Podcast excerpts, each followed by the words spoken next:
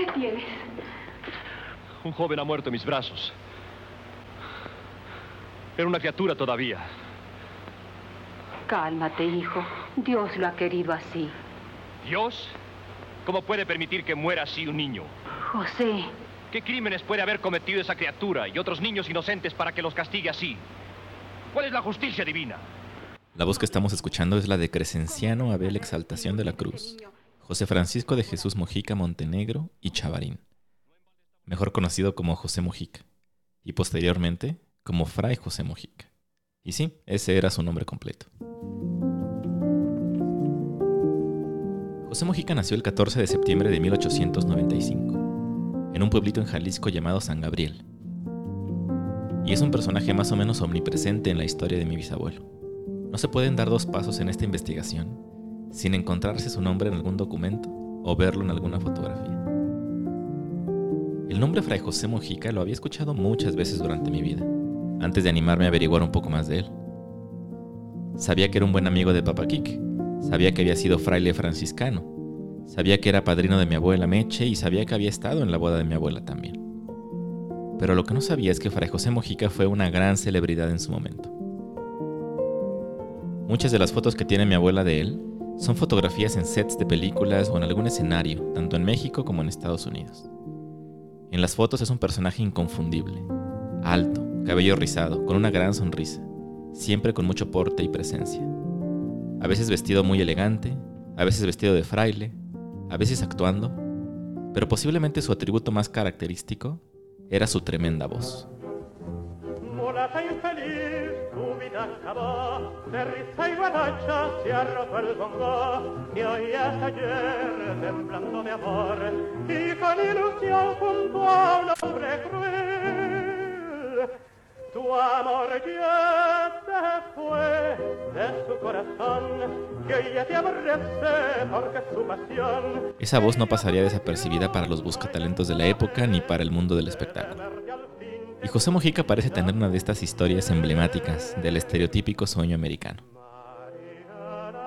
Después de dejar atrás sus estudios de agronomía en la Ciudad de México, de donde nadie sabe, pero yo sospecho que ahí fue donde conoció a mi bisabuelo, Mojica se reencontró con su gusto por el canto y la ópera, lo cual lo llevaría a estudiar canto en el conservatorio, y después a probar suerte en el mundo del espectáculo en los Estados Unidos.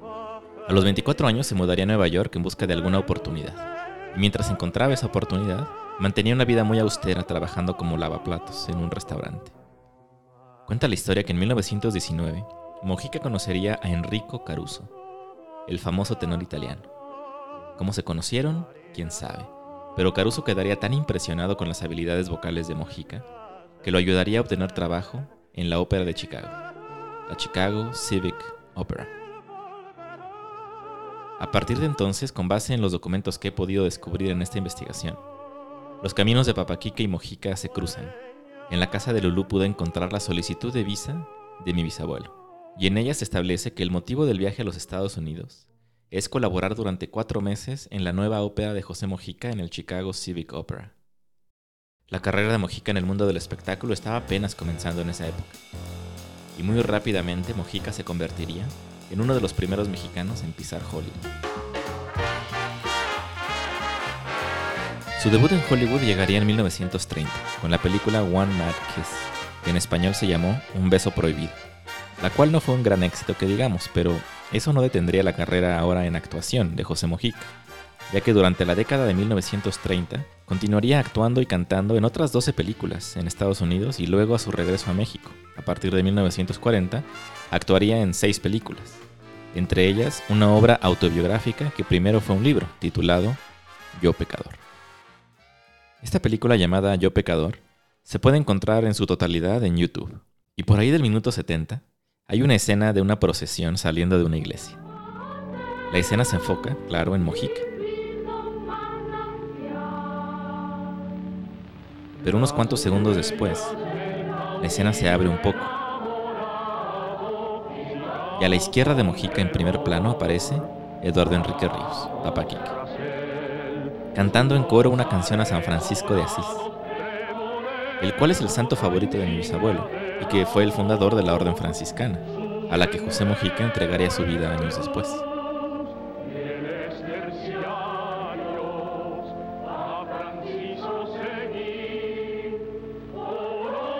No tengo pruebas, pero tampoco dudas, de que José Mojica y Papa Quique tuvieron largas y sentidas conversaciones acerca del mundo del arte, la historia, la música y la religión.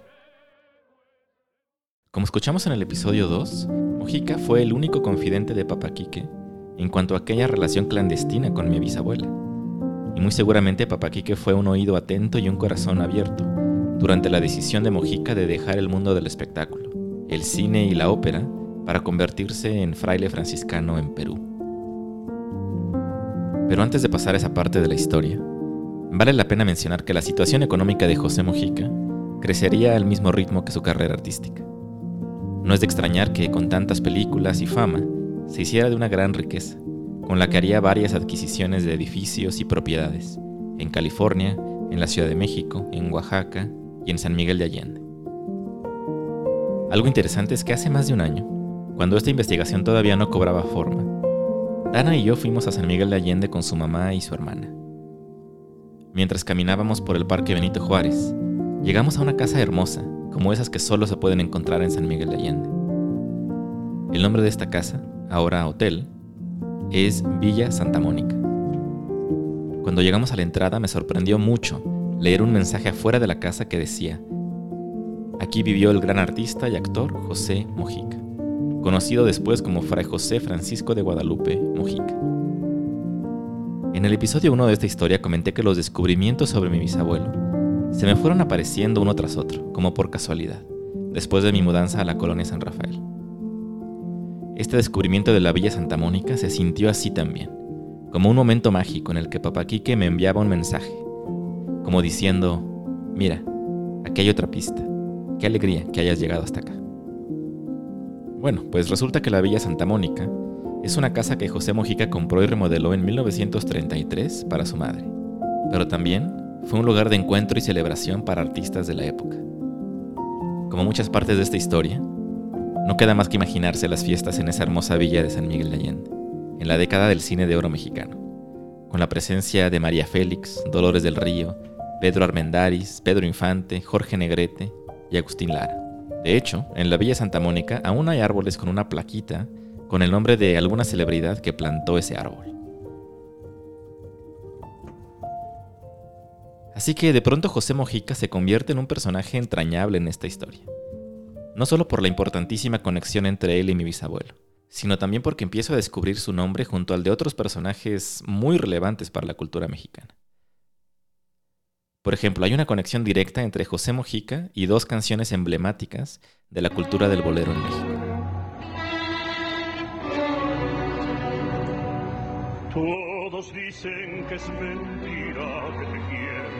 La primera es la que estamos escuchando ahora. Júrame compuesta por María Greve. Mujica fue el primer cantante en interpretar este tema, el cual se volvió tan famoso que posteriormente sería interpretado por artistas como Julio Iglesias, Luis Miguel y Plácido Domingo.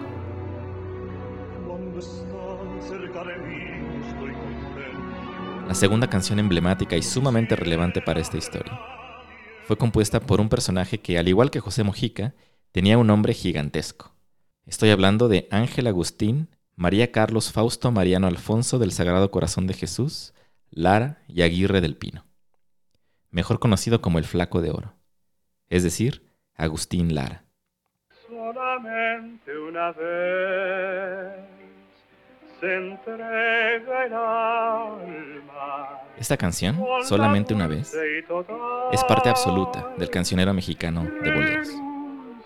Todo México y Latinoamérica la conoce pero lo que tal vez muy pocos sepan es que Agustín Lara la compuso precisamente para que fuera la última canción que cantara José Mojica en un escenario. ¿Qué canción fue la que tú cantaste por última vez de artista antes de retirarte? La voz que estamos escuchando es la de Pedro Vargas, entrevistando a José Mojica. Y Mojica está por explicar el origen de la canción solamente una vez. Y la, la música de la película la hacía Agustín Lara. Trabajamos juntos. Y un día de esos días en que uno se pone de confidente uno con otro, le dije a Agustín, esta es mi última película. ¿Qué estás diciendo? Le digo, sí. Cuando termine esta película, he decidido ya ingresar a la vida religiosa, entrar a un convento. No me digas, Pepe, porque era tan efusivo, ¿te acuerdas? Sí, no? sí. no me digas, Pepe, pero que puedes decir semejante cosa, una locura, no hagas eso. No, cálmate, Agustín, lo tengo bien pensado desde hace años. Creo que desde mi infancia, de mi juventud. Yo de que no, ya está decidido. Ay, Pepe, pero qué golpe me das tan tremendo. Y, pero yo quisiera, pues, ayudarte en algo. ¿En qué puedo ayudarte? Con tu buena voluntad de siempre, sigue siendo mi amigo, porque no, no me vas a perder, sino vamos a estar siempre unidos. Yo procuraré rezar por ti y tú sigue componiendo para el mundo tus bellas melodías. Y eso le dio una idea. Dice, te voy a componer una canción para que la cantes en esta película, que será tu última canción. Gracias, le dije a Agustín. Se fue a dormir, yo me quedé en mi apartamento y al día siguiente, como a las 11 de la mañana, se, conoce, se pasó toda la noche desvelándose, ahí está componiendo la canción. Llegó y me dice, con un rollo de papel en la mano, me dice, Pepe, dice, te traigo la canción que te prometí ayer. Le digo, ay, tan pronto, dice, ya sabes que yo produzco así. ¿La quieres oír? ¿Cómo no? Con mucho gusto. A ver, tócala. Puso el papel en el piano y empezó a tocar una melodía bellísima. Y él con aquella voz que tenía tan dulce, tan, tan íntima, ¿te acuerdas? Sí, sí. De tal forma que solamente una vez aquella canción. no es una canción de amor romántico, sino una canción de entrega religiosa. Esta canción marcaba el final de la carrera de Mojica como cantante y era su despedida en el mundo del espectáculo para entrar ahora a un mundo muy distinto, el mundo del sacerdocio en la orden franciscana. Aunque seguramente esto era algo que ya estaba dentro de Mojica desde hacía tiempo, lo que precipitó finalmente esa decisión fue la muerte de su madre, en 1942. El asombro que sintió Agustín Lara cuando Mojica le contó que estaba por dejar los escenarios y a punto de tomar el hábito franciscano fue seguramente una reacción que tuvieron todos los que lo conocieron en el mundo del cine y del canto. No todos los días escuchan historias de alguna celebridad regalando todas sus propiedades, haciendo un voto de pobreza y entregándose a la vida monástica. Sin embargo, para propósitos de esta historia, este giro tremendo en la vida de José Mojica explica cómo terminó Papaquique con ese edificio de departamentos frente al Parque Melchor Campo, el cual mencioné que había sido un regalo de José Mojica. Y de esta forma, Mojica vendió algunas cosas, regaló otras y se fue a Perú, a servir en el monasterio de San Francisco en Lima. Durante su vida monástica, escribió el libro autobiográfico titulado Yo Pecador, publicado por la editorial de la que era director Papaquique en ese entonces, la editorial Jus.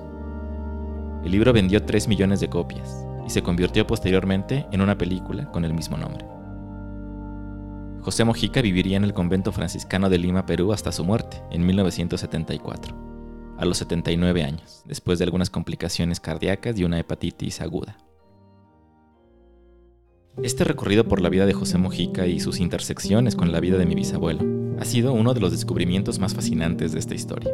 Cada uno de estos hallazgos hizo volar mi imaginación. Me llevó a los escenarios del Chicago Civic Opera, a los sets de cine en Hollywood, a la época del cine de oro mexicano, a las fiestas en la Villa Santa Mónica y finalmente al convento franciscano en Cusco, Perú, donde la historia en vida de José Mojica llegaría a su fin. Y es esta última parte de la historia, la conversión a la vida monástica, el abandono de las posesiones materiales, lo que me da muchísimo en qué pensar. Cualquier transformación de estas dimensiones conlleva una vida interna, profunda y reflexiva. No es algo que ocurre por accidente. Algo que he descubierto en mi vida es que todo lo que hacemos, las decisiones que tomamos, los proyectos que emprendemos, no vienen de la nada. Vienen de un lugar interno en nuestra psique y en nuestro corazón. A veces ese lugar interno es muy profundo, muy difícil de discernir y se convierte en el trabajo de una vida intentar comprenderlo. Pero a veces algo pasa en nuestra vida que enciende una luz en la cueva de nuestro inconsciente. Y de pronto se vuelve un deber personal contemplar y reflexionar lo que se ha iluminado. Y cuando me pongo a pensar en por qué de pronto estoy tan metido en descubrir la historia de mi bisabuelo, me queda claro que es porque algo dentro de mí se encendió. Este interés por rascarle al pasado y acercarme a las raíces no es una casualidad. Y tiene mucho que ver también con un proceso de conversión, o mejor dicho, de desconversión, que yo viví hace más de una década. Y esto no lo había entendido hasta que descubrí la historia de Mojica. Me llena de fascinación entender que esta historia lleva varias décadas en el proceso de contarse. que tuvo que pasar la mudanza a la colonia San Rafael para que las fichas de dominó comenzaran a caer. ¿Por qué estoy contando esta historia? ¿Por qué es importante para mí conectar con Papá Kike en este momento de mi vida? Creo y espero que la respuesta a estas preguntas tan personales pudiera revelar en el camino un aspecto más primario y universal de la especie humana, el imperativo de conocer el origen, la necesidad de enraizarse y el profundo deseo de encontrar nuestro propio camino.